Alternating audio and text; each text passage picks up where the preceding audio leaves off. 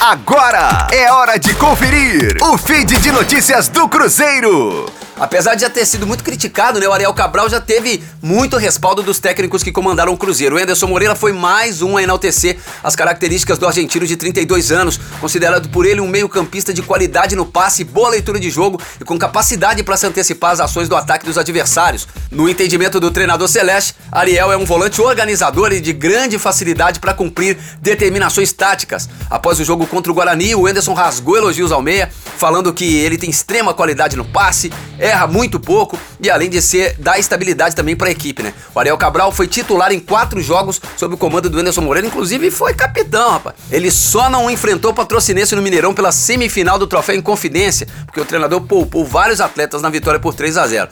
Quando o Léo precisou ser afastado, como eu falei, ele foi o capitão, o Ariel Cabral foi o capitão e vencemos aí com ele, com a braçadeira de capitão, o RT por 3 a 0 e a Caldense também por 1 a 0 na fase inicial do Campeonato Mineiro. Gleison Lage com informações do Cruzeiro na Rádio 5 Estrelas. Fique aí! Daqui a pouco tem mais notícias do Cruzeiro.